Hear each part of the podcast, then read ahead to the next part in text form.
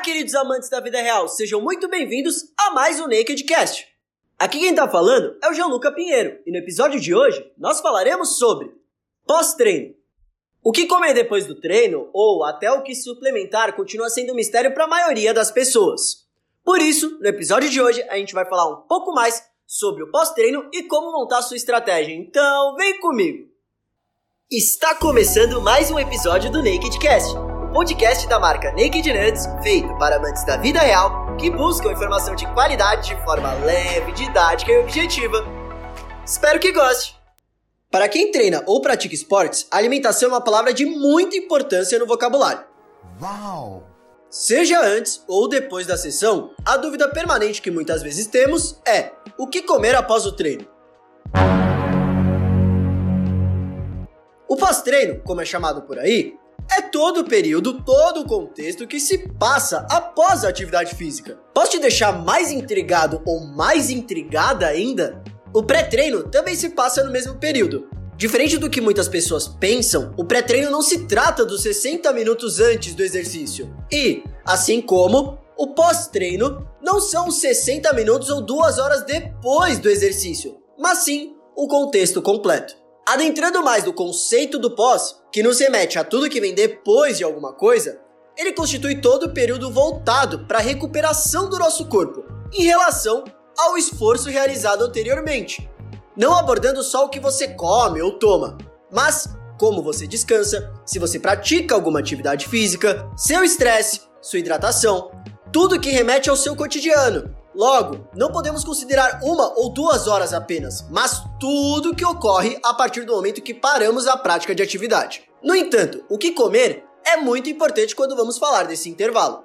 Se você realmente pratica atividade física, não fica apenas olhando as pessoas fazerem ou faz fisioterapia na academia, seu músculo sofre lesões, pois ele contrai e relaxa, contrai e relaxa, e assim sucessivamente, por um tempo até que você gera rompimento das fibras do seu músculo. Essas lesões são como quebras numa parede. Para você poder nivelar, é preciso que você preencha elas. E, para preencher, precisamos de trabalhadores, de material, de tempo e de descanso para isso. No esporte, isso não é diferente. O carboidrato é usado como fonte de energia, sendo o principal combustível ou não da atividade.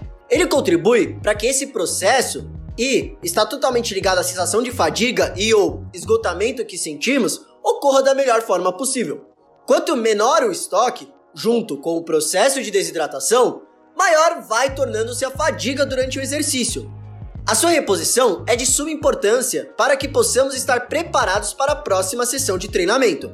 Portanto, precisamos e necessitamos consumi-lo após o exercício.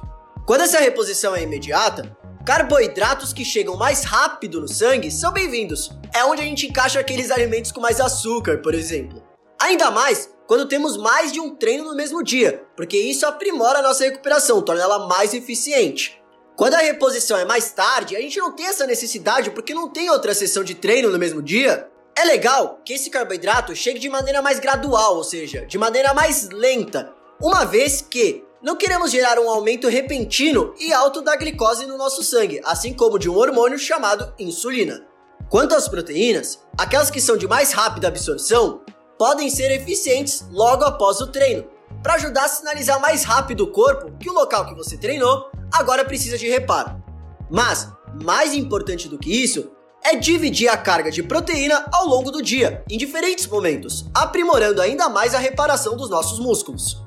Para continuar funcionando a todo vapor, depois que você pratica o exercício, onde a gente tem uma alta perda de água pelo suor, repor minerais como sódio e potássio é uma tática interessante, por exemplo, para praticantes de corrida de rua.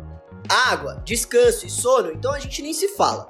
São indiscutíveis. A gente precisa se hidratar, repor o que foi gasto e dar tempo para o corpo reparar toda a máquina de sucesso que é a sua estrutura. Vale lembrar que as gorduras também são essenciais na produção hormonal e no transporte e armazenamento de diversas vitaminas que estão envolvidos ou envolvidas no processo de reparação dos tecidos que foram feridos com o treinamento. Quanto à suplementação, o whey protein é o de maior procura no pós-treino, uma vez que contém um concentrado de proteínas essenciais para o organismo, Além disso, há atletas de esportes como corrida, ciclismo, endurance em geral, que utilizam glutamina ou BCAAs isoladamente para evitar de adquirir alguma doença que comprometa a sua performance de maneira pontual. Os multivitamínicos também costumam ser muito utilizados, mas a gente não tem nenhuma comprovação científica que determine seu uso como algo definido e realmente efetivo e necessário para a maioria dos atletas em geral. Então agora só nos resta uma questão: como montar a minha estratégia? E aí que eu te falo, eu não vou te dizer o que você tem que comer ou quando você tem que comer, porque isso é individual. E quem tem que te dizer isso é o profissional habilitado. Mas eu vou te dar pontos para você observar e aplicar o conhecimento que eu trouxe diretamente no seu dia a dia. Primeiro, entenda qual ou quais modalidades você pratica. Como está o contexto geral da sua alimentação, o horário que você vai fazer essa atividade, tempo, o tipo de estímulo que aquele exercício gera, qual o seu intuito a curto e médio prazo com a atividade que você está praticando. Você quer hipertrofiar? Você quer emagrecer? Você quer só melhorar o seu desempenho? Como está a sua rotina hoje? Para saber qual a facilidade necessária da refeição após o treino. Então, você vai direto para o trabalho? Você tem tempo para parar e realizar uma refeição? Você tem que se programar antes? Como é essa rotina? Como está o seu descanso? Quais as suas preferências ou aversões a alimentos e suplementos. Qual a necessidade principal naquele período que você está vivendo? A partir daí, você passa a alocar os melhores alimentos para a ocasião. E se você for suplementar, antes consulte um profissional com a devida habilitação para validar a real necessidade disso tudo. Não adianta você tomar um suplemento que você não precisa. Organize-se para descansar, dormir e cuidar da sua mente também. É isso, pessoal. Espero ter ajudado vocês hoje. Se gostaram, compartilhem com uns amigos, com algumas amigas. Falamos sobre o que é o pós-treino, pontos de atenção nesse momento, uma palha sobre os suplementos usados pela maioria das pessoas e dicas para você poder montar melhor a sua estratégia. Se você não quer ficar por fora desse assunto, melhor ouvir nosso episódio sobre tudo sobre pré-treino. É isso, pessoal. Muito obrigado pela atenção e nos vemos semana que vem. Tchau!